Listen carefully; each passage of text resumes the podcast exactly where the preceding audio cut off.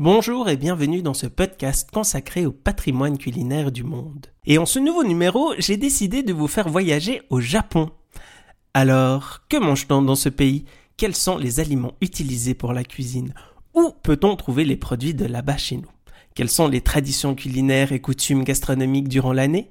Des questions qui seront répondues avec mon invité du jour, et qui plus est, un compatriote qui a vécu quelque temps là-bas.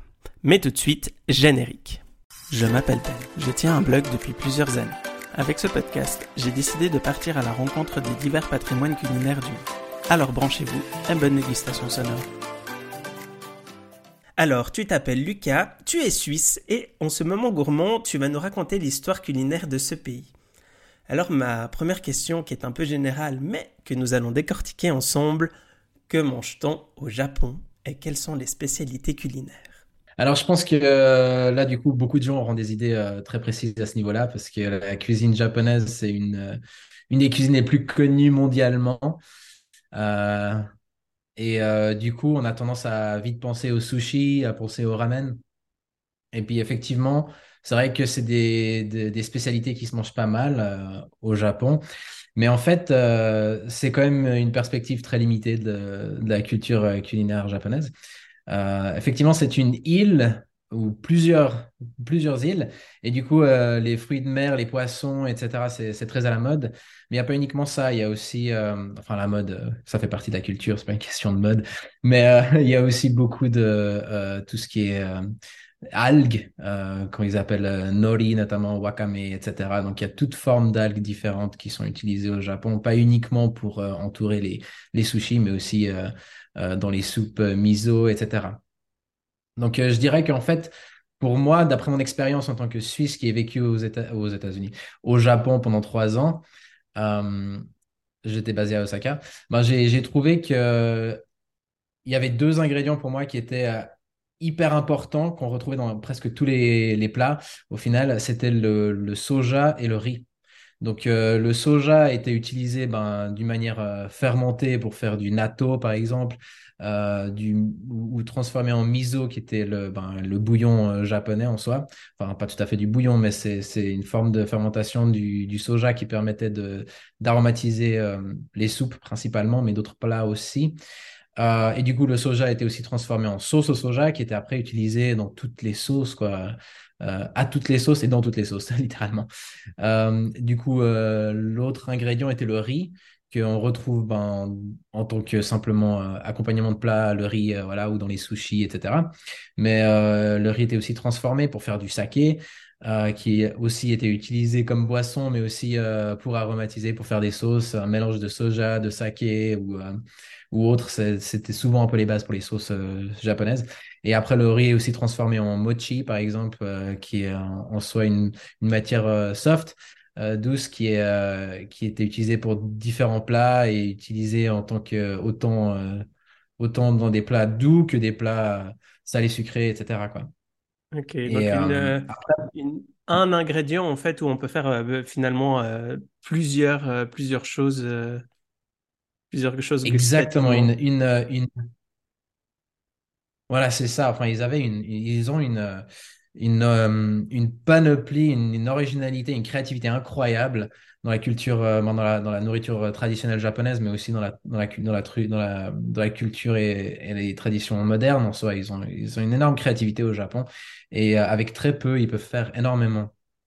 D'ailleurs, le, le, soja aussi, ouais, le, le, soja peut aussi être transformé en farine et qui est après utilisé dans ce qui s'appelle le kinako, une farine à base de soja. Et euh, c'est utilisé pour euh, aromatiser aussi bah, les, bah, pour entourer les mochi, pour donner une, euh, bah, davantage de protéines à la nourriture. c'est assez doux et puis c'est assez. Enfin, c'est pas hyper doux tout, tout seul, il rajoute souvent du sucre quand même. donc c'est assez incroyable à ce niveau-là. Et puis après, dans la vie de tous les jours, j'ai envie de dire, les combini, les convenience stores, ils sont hyper importants au Japon. Alors, tu veux nous en parler? Ouais, avec plaisir. Euh, c'est un peu ce qui, ce qui, ce qui nous sauve euh, quand tu arrives tard le soir chez toi. Ils sont ouverts 24 heures, 24 heures sur 24, 7 jours sur 7. Et, et du coup, ils ont des plats, ils ont toutes sortes de choses, pas uniquement des chips ou, ou des trucs déjà préfaits, mais ils ont aussi beaucoup de produits plus frais, comme des desserts de toutes sortes. Et les boules de riz ou onigiri étaient, sont un petit peu ce que tu manges traditionnellement vite fait. C'est pas cher, puis c'est des boules de riz, et puis à l'intérieur, il peut y avoir du thon, avoir, ils peuvent être entourés de, de graines de sésame, ça, peut être juste avec un petit peu de sel ou, ou, bien des red beans et tout ça. Enfin, ils avaient plein de choses à l'intérieur qui étaient euh, enfin, faciles à trouver et tu trouves partout. Et du coup, il y avait justement cette uniformité un petit peu au travers du Japon de, de ce genre de choses. Ça se trouve partout. C'est assez chouette et ça a l'air assez éclectique euh, dans, comme, euh, comme t'en parles. Tu parlais d'Osaka, apparemment tu as vécu là-bas, de ce que tu disais. Alors, quelle est la spécialité Est-ce qu'il y a quelque chose qui est plus mis en avant que d'autres à Osaka? Oui, tout à fait. Ben, disons que le plat le plus connu à Osaka, c'est le okonomiyaki ou euh, takoyaki, qui sont un petit peu deux formes similaires. Donc, euh, l'okonomiyaki, c'est une sorte de, de pancakes, crêpes euh, savoureuses à base de, ben, principalement de, de choux. Donc, c'est pas c'est pas doux comme plat, c'est donc c'est un plat principal.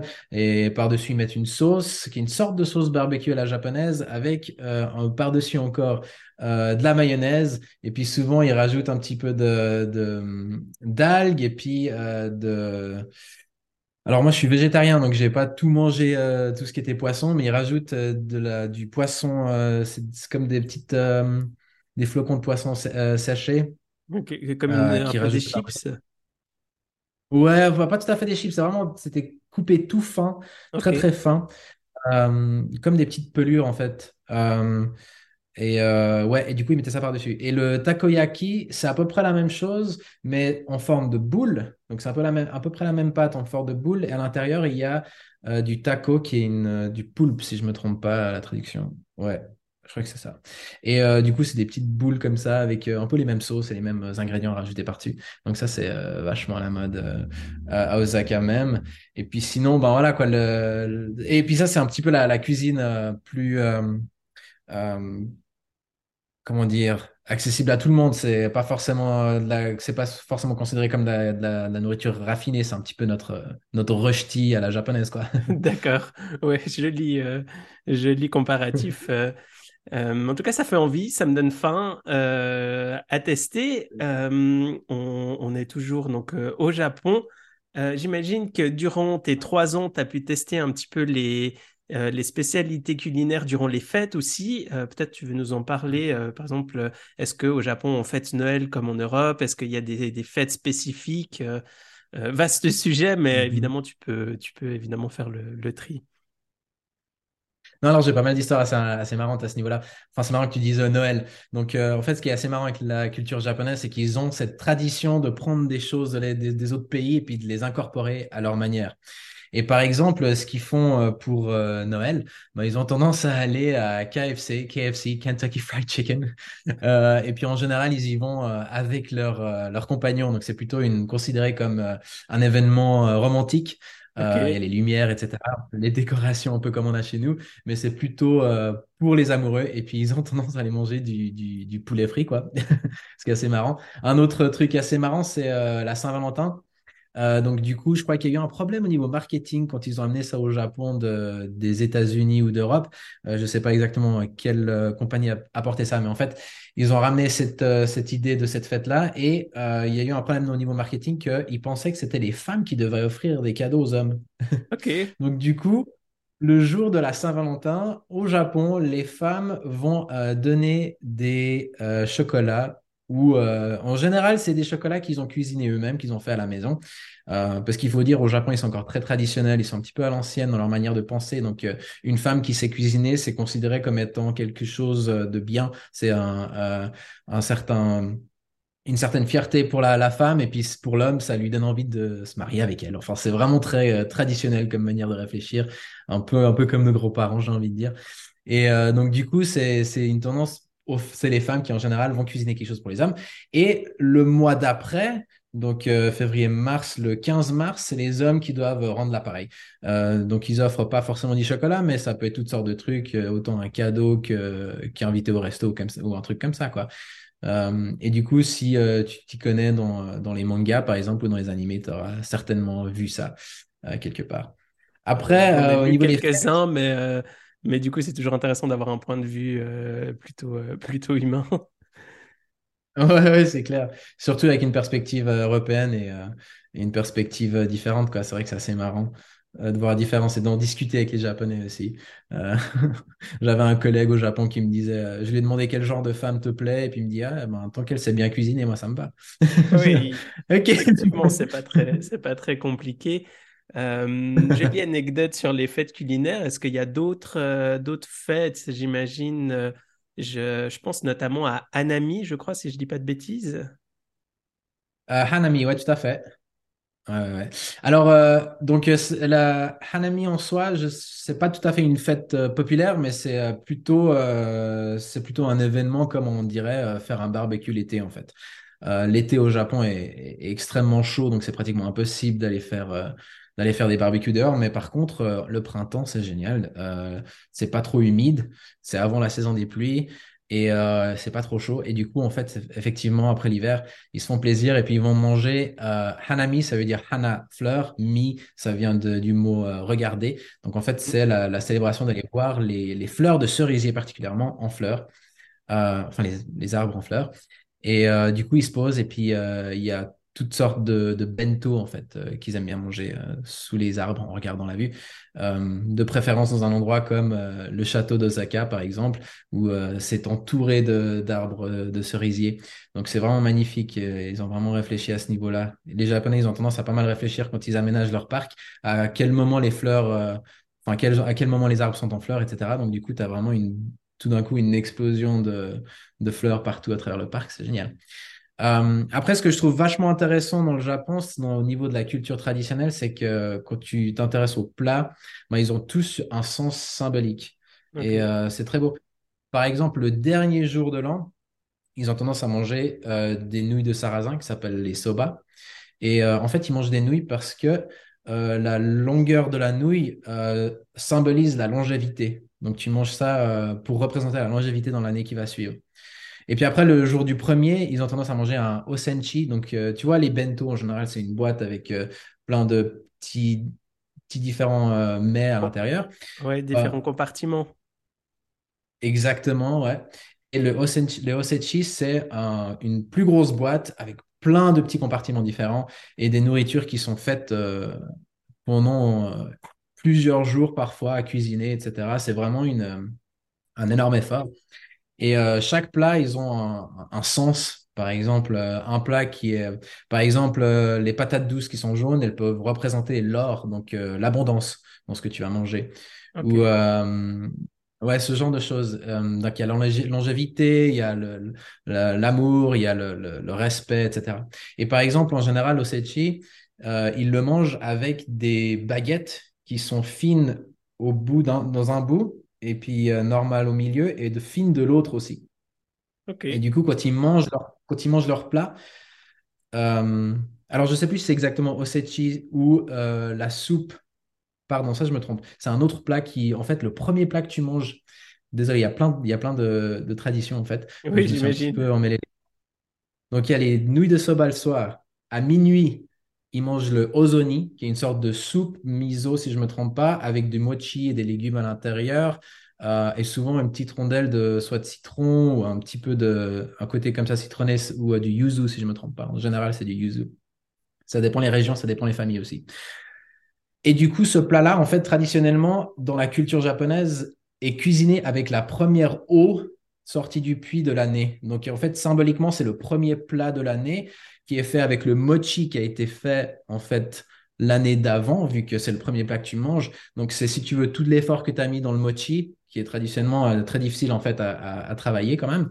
Euh, c'est du riz qui est tapé avec des gros marteaux en bois. Et du coup, ça forme cette pâte comme ça, un peu visqueuse et tout.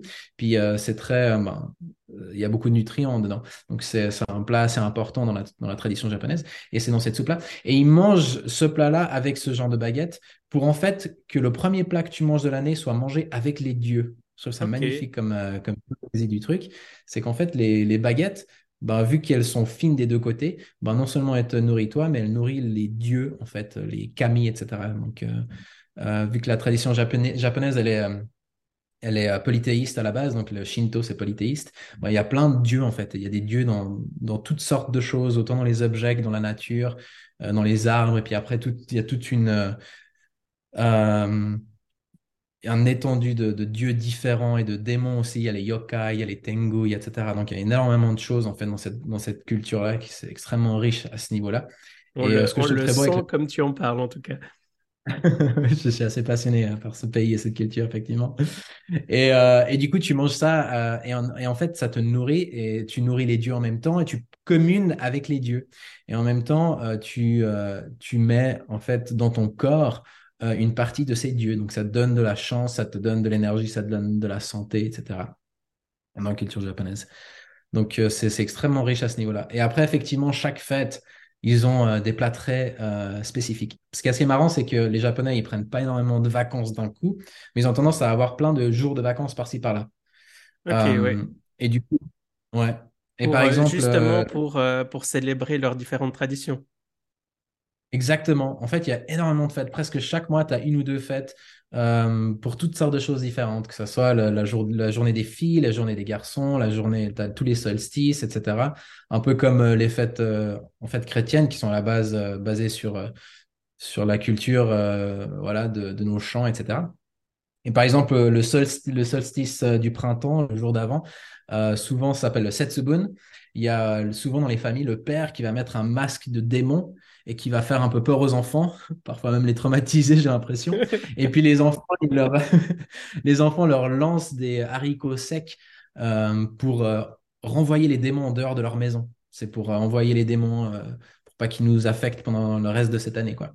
D'accord. et du coup, Ouais. Et après ça, après avoir célébré ça, ben, ils mangent ce qu'ils appellent un futo maki. Maki, ça veut dire rouler. Futo, ça veut dire euh, gros.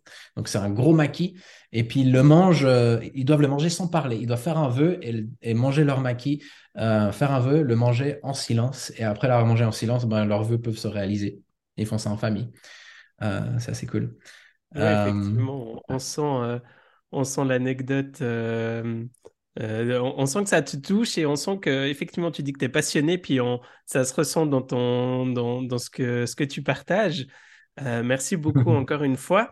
Euh, alors là, tu parles pas mal d'anecdotes culinaires. Moi, j'aimerais savoir, forcément, sur trois ans au Japon, tu cuisines? Ou tu as dû cuisiner? Oui, bah oui. oui, tout à fait. Oui, j'aime bien cuisiner. Euh, et euh, ma partenaire au Japon aussi euh, aime beaucoup cuisiner, donc on a pas mal, on, on a bien profité, on a bien mangé.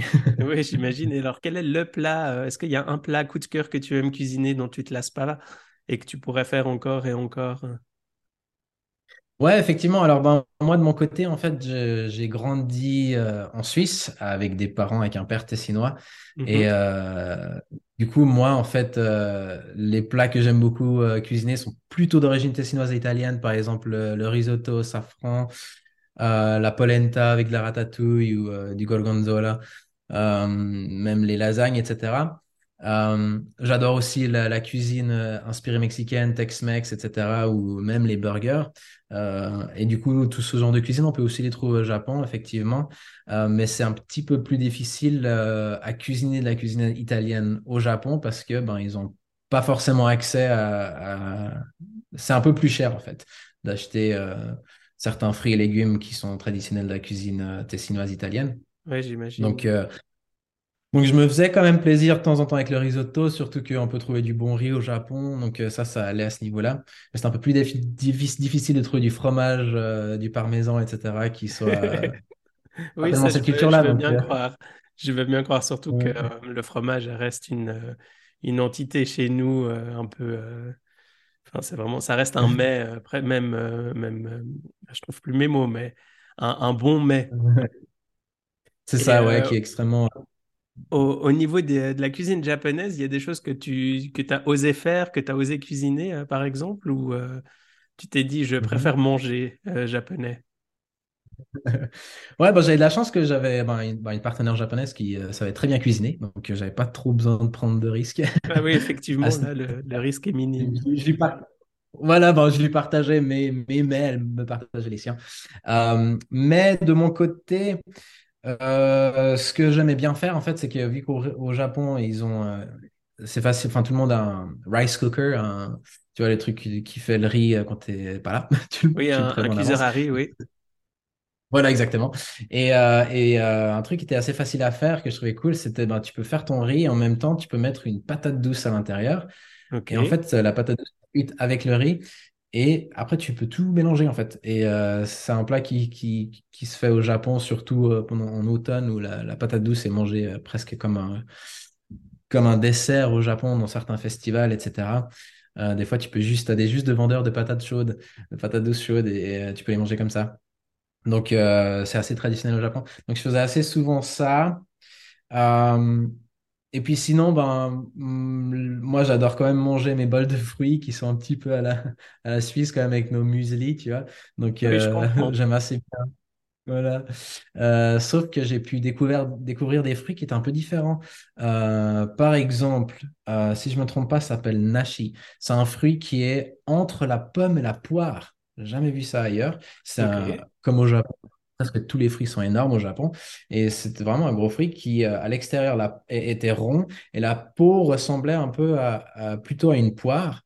Et quand tu découpes, c'est très juteux. Entre... Et du coup, c'est comme une poire, mais presque aussi comme un melon, en fait. Donc, c'est euh, assez particulier. Oui, je Et, euh, mais le. Mais du coup, c'est un fruit qui a été créé ou bien c'est quelque chose de totalement naturel que l'on trouve que au Japon? Alors, je crois que ça a été à un moment donné euh, créé. Euh, j'avais, fait un- une petite recherche, mais maintenant, je peux plus te dire exactement. Mais effectivement, je crois que ça a été fait, euh, ça a été justement concrètement une, une, sorte de pomme et une sorte de poire qui ont été euh, mis ensemble. Ouais, si je me trompe pas.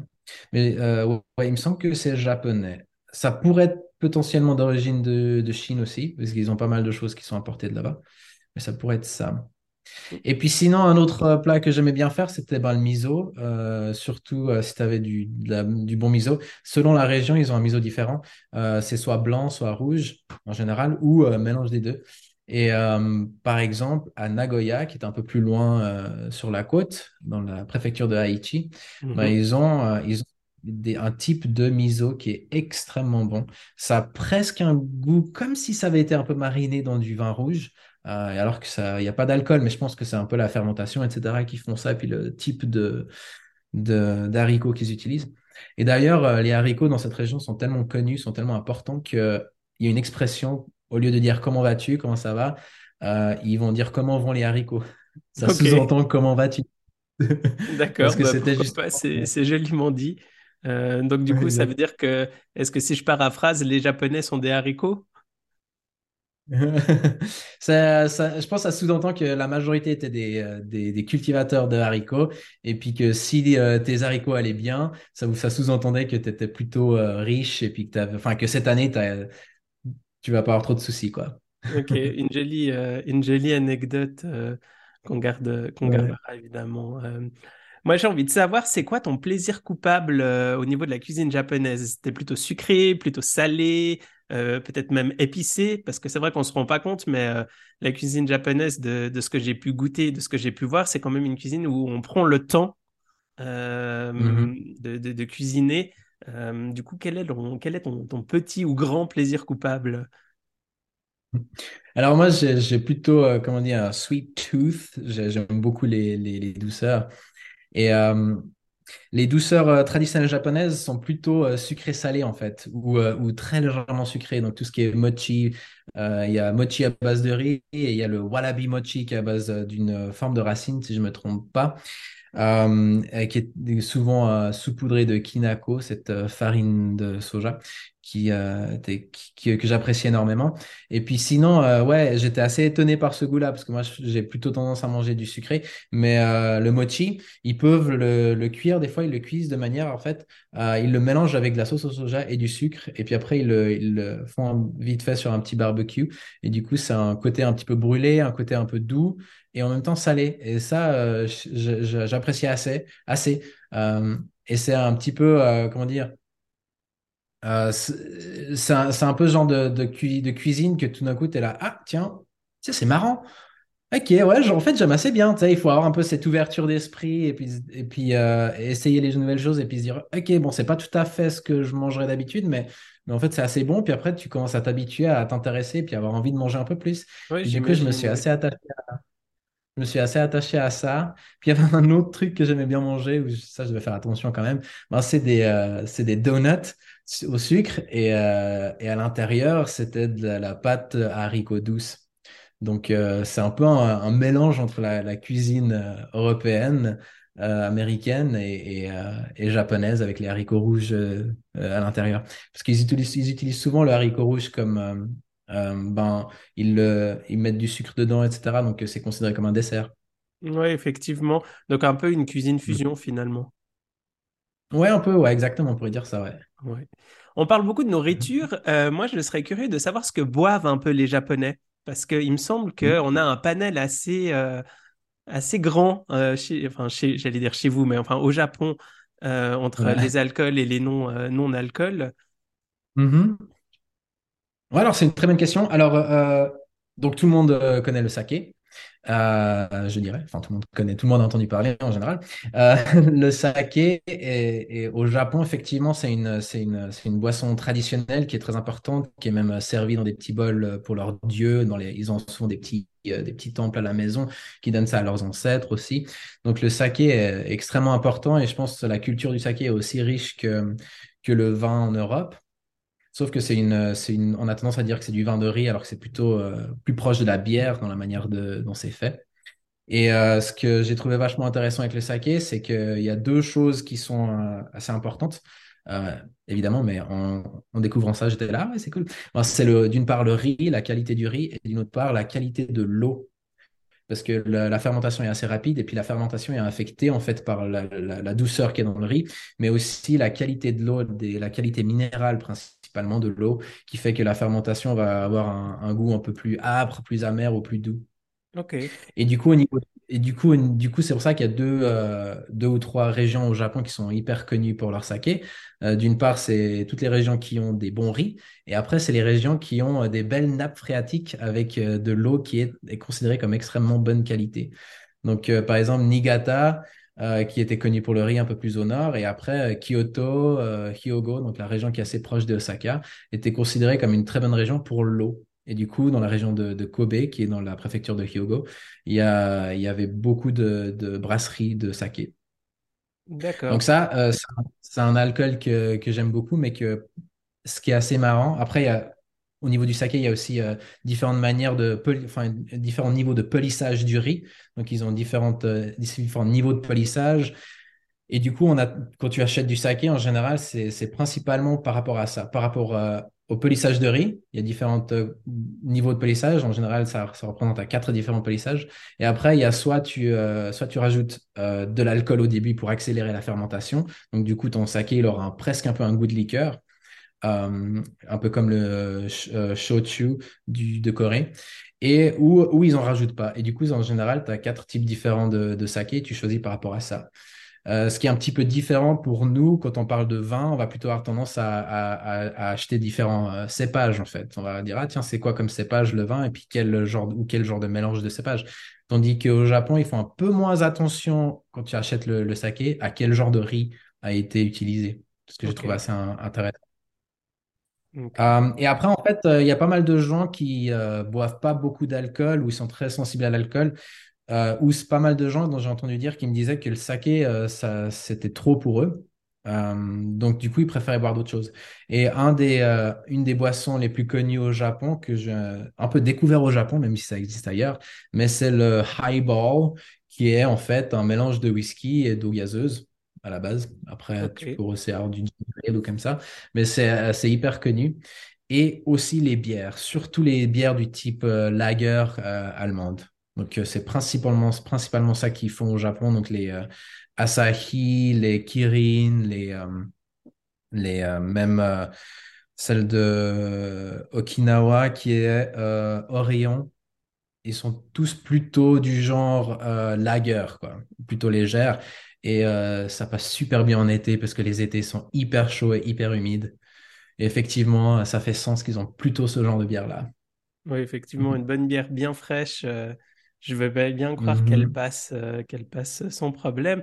On parle de boissons Ouais. alcoolisées, mais on sait que les Japonais sont des grands consommateurs de thé. Euh, on pense Mhm. évidemment aussi au matcha, qui est une, euh, une, une poudre de, de thé vert un petit peu qui ressemble à la farine. J'imagine que tu as dû en consommer Mhm. aussi euh, pas mal. Oui, alors le matcha, je, je l'ai goûté. Euh, c'est vrai que du bon matcha, ça devient assez cher.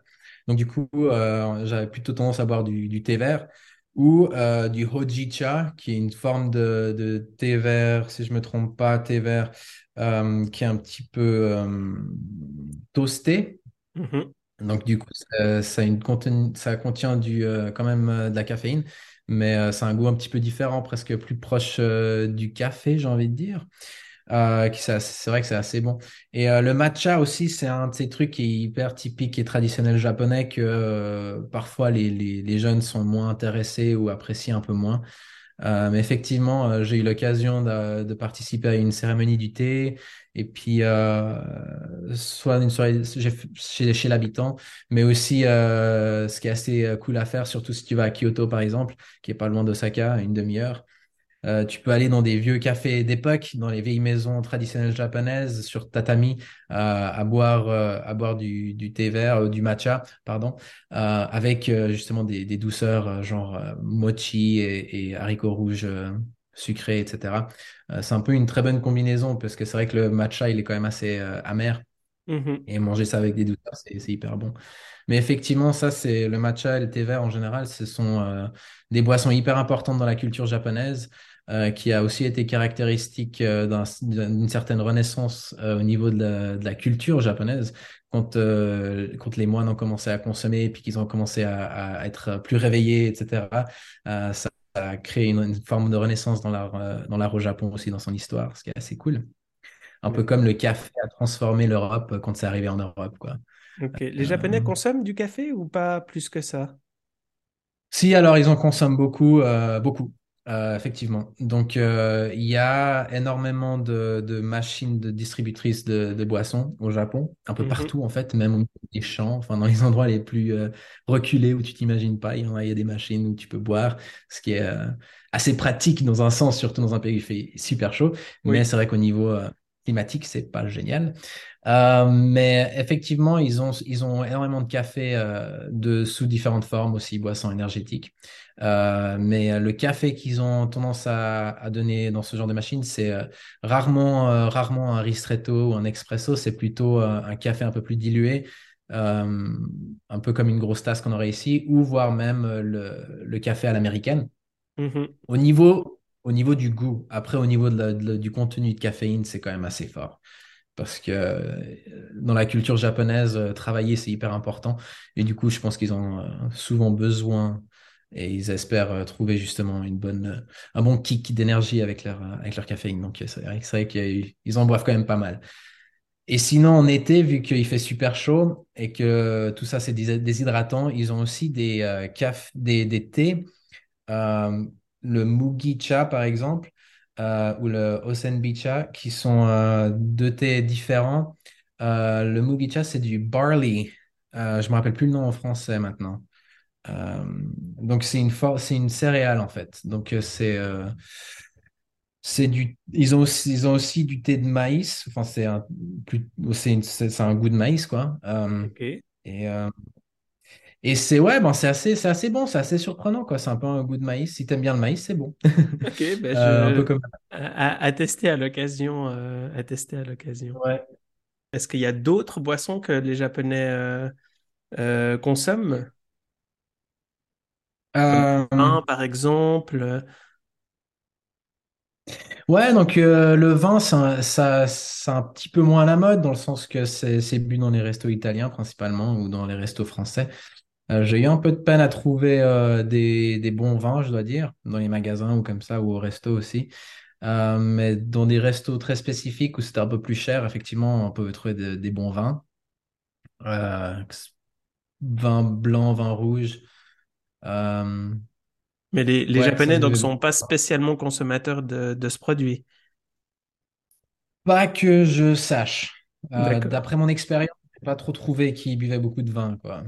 D'accord, ok. Alors, euh, Ouais. ma, ma, ma prochaine question, moi, j'aimerais savoir est-ce que dans ta cuisine, il y a un produit ou une épice ou, ou quelque chose du Japon dont tu peux pas te passer et que tu, euh, que tu as toujours sur, euh, euh, chez toi? Alors, bon, euh, ouais, d'une part, la, sauce au soja, j'en, ai toujours, euh, juste au cas où, parce que je sais que tu peux vite euh, faire des plats inspirés, en tout cas japonais, avec un petit peu de soja, si tu fais revenir des, légumes ou autre, euh, du tofu par exemple. Ça d'une part. Mais d'une autre part, je ne sais pas si je pourrais forcément dire que je peux pas m'en passer, mais j'ai ramené du Japon euh, justement ce, un, un mélange miso de, de Nagoya, qui est cette région qui est connue pour euh, les haricots rouges. Et en fait, c'est un miso qui est, qui est fait aussi avec, euh, avec des euh, spring onions. C'est des oignons un peu plus fins, un peu allongés avec, avec la tige. Je me rappelle. Désolé, je, je perds mes mots français. oui, je crois que c'est, je crois qu'on dit, chez nous, on dit des, des oignons doux. Ouais, bah ouais, ça doit être ça. Euh, et du coup, en fait, euh, c'est un mélange d'oignons doux et de, de, de ce miso euh, ja- de, de cette région-là. Et en fait, euh, c'était juste quand je l'ai, quand je l'ai, quand je l'ai mangé j'ai- dans un onigiri, donc une boule de riz, il y avait ça au milieu. J'étais vraiment, mais bluffé, quoi. J'étais, waouh, c'est, c'est, c'est tellement délicieux. Et du coup, euh, j'en ai ramené du Japon et puis euh, ça va pas faire long dans ma cuisine. Oui, je veux, je veux bien croire. Je veux bien croire. mhm. D'ailleurs, en, parlant de, produits, est-ce que quand tu rentres en, Suisse, par exemple, est-ce que tu as des bonnes adresses euh, où manger japonais euh, chez nous euh, que tu pourrais nous partager? Ah, malheureusement pas. Je, viens de retourner en Suisse depuis un moment et je j'ai pas encore été goûter beaucoup de restaurants japonais. Ça fait ça fait un moment que je suis parti, donc malheureusement je peux pas te donner d'adresse pour la Suisse. Je- J'essaierai d'en d'en trouver à, à partager. En tout cas, je sais qu'à Lausanne, il existe une, euh, une épicerie qui s'appelle Uchitomi, euh, qui est là depuis un sacré euh, moment, tenue par euh, 4-5 euh, maintenant générations euh, euh, de la famille du même nom. Euh, je ne sais pas si tu connais, mais Mhm. en tout cas, je t'invite à, à découvrir parce que je pense que c'est le lieu euh, pour découvrir euh, et cuisiner euh, japonais. Mhm. Ouais, effectivement, j'ai ça, j'ai j'ai vu. J'étais faire un petit tour euh, l'année passée quand j'étais rentré en Suisse et euh, j'ai trouvé ça vachement cool. Ils ont effectivement des, des produits euh, vraiment de là-bas.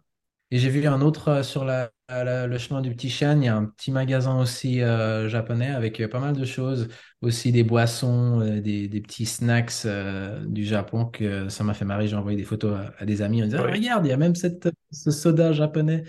Euh, donc, effectivement, j'ai vu, ça m'a fait vraiment plaisir de voir que, euh, il y a ben, des vrais, des vrais ingrédients japonais trouvables en Suisse. C'est alors celui dont, celui tu parles, le dernier, il a malheureusement fermé. Euh, maintenant, c'est Ah, devenu d'accord. un, un magasin de, de pâtes italiennes qui est aussi sur le déclin. Euh, mais effectivement, en tout cas, euh, Uchitomi est toujours là. Ils se sont même bien agrandis, puisqu'au début, ils étaient cachés dans une petite rue. Et maintenant, ils ont vraiment un magasin sur deux étages. Le premier, évidemment, tout ce qui est euh, nourriture, Mhm. ingrédients pour la cuisine. Et le deuxième, il est plutôt orienté euh, livres de cuisine, vaisselle, petits objets euh, euh, traditionnels. Mais effectivement, c'est, je pense, le, le lieu euh, à faire euh, pour découvrir euh, la, la cuisine euh, japonaise. Mhm. Excellent. Euh, on arrive gentiment à la fin. Je ne sais pas si tu as un dernier mot ou une dernière anecdote ou peut-être un faux pas culinaire à, nous partager. Euh, Bon, tu dis que c'est sur- surtout ta compagne euh, qui, cuisine, mais peut-être, je sais pas, un dernier petit mot, un dernier petit, petit quelque chose à partager. Ouais, alors d'une part, j'aurais envie de dire, pas forcément dans un faux pas nécessaire, mais il y a quelques temps, quelques années en arrière, j'avais tendance à penser que de passer trop de temps en cuisine, c'était une perte de temps. Mhm, Et euh, j'avais plutôt envie de, ben, de faire des trucs faciles, un petit plat de pâtes, etc., euh, sans forcément réfléchir. Et en fait, j'ai envie, de dire pour toutes ceux et celles qui penseraient de cette manière-là, qu'en fait, euh, passer du temps à la cuisine, passer du temps à apprendre à cuisiner, passer du temps à, à, à- à essayer, à découvrir et à développer cette forme de créativité, ce n'est jamais une perte de temps. Euh, au contraire, en fait, euh, ça, ça peut être un moment de méditation, ça peut être un moment très, très bien pour la santé mentale, pour faire un break avec euh, le travail, etc. Et en fait, faire un effort pour un plaisir pour soi-même, c'est une forme de, de, de, de, relaxation, c'est une forme de bien-être. Donc je trouve que j'ai envie de rappeler ça aux gens s'ils l'ont oublié ou s'ils n'en pensent pas, même le rappeler à moi, parce que des fois je suis un peu trop occupé et puis je me dis, ah, je vais faire un truc rapide. Donc euh, ça, et aussi euh, apprendre, apprendre essayer de découvrir un petit peu davantage sur la nutrition pour se faire du bien et, essayer d'acheter des produits bio, des produits locaux, etc. pour pour essayer de, ben, de manger de manière un peu saine ou d'essayer des nouvelles recettes qui sont, euh, sont peut-être, euh, ah, je sais pas, j'ai pas envie de manger sain parce que c'est pas bon, mais en fait, il y a plein d'options qui peuvent être très bonnes selon les ingrédients qu'on choisit selon les, ingrédients qu'on aime, et puis essayer des, nouveaux euh, fruits, des nouveaux légumes, etc. Et en fait, euh, je dis ça parce qu'après avoir vécu euh, aux États-Unis et avoir vécu au Japon, tu te trouves directement dans un univers complètement différent, avec des, produits différents, et tout d'un coup, il faut apprendre à faire les choses de manière différente. Et en fait, ça m'a permis de découvrir pas mal de nouvelles choses. Mmh oui, en plus, Là, on est sur deux entités complètement euh, opposées. les États-Unis qui, qui ont ce côté, euh, on, pense tout de suite au fast-food, on pense euh, au McDonald's, on pense au KFC, on pense à, d'autres, et au Japon où là, évidemment, on a une culture beaucoup plus, je dirais, variée et riche. Euh, mais oui, je pense mhm. que c'est une bonne chose de prendre le temps de, de redécouvrir. Euh, et puis surtout, on peut, je pense, bien cuisiner sans forcément passer des heures en cuisine, une demi-heure, une heure. On peut déjà faire des, de, je pense, de, de, bonnes choses. C'est clair. Mhm. Mm. Bah écoute, merci beaucoup. Euh, moi, j'aurais appris deux trois, deux, trois anecdotes sur un pays qui me fait rêver et qui, j'espère, un jour, mhm. je pourrais le découvrir par moi-même. Euh, mm. Merci beaucoup, Lucas. Euh, je, bah, je termine là. Et puis, mm-hmm. euh, ben, ce sera en ligne prochainement ben, sur, mon, sur mon blog. Et puis, comme ça, tu pourras partager sans autre tout ça. Super. Bah, ouais, j'aimerais te remercier aussi de m'avoir donné cette opportunité de partager avec moi, surtout que euh, tous ces euh, souvenirs sont, sont, sont, encore bien là vu que je viens de rentrer du Japon. J'ai plein de choses à raconter. Euh, merci de m'avoir écouté et puis de m'avoir donné cette opportunité de partager ça avec, avec les gens qui te suivent.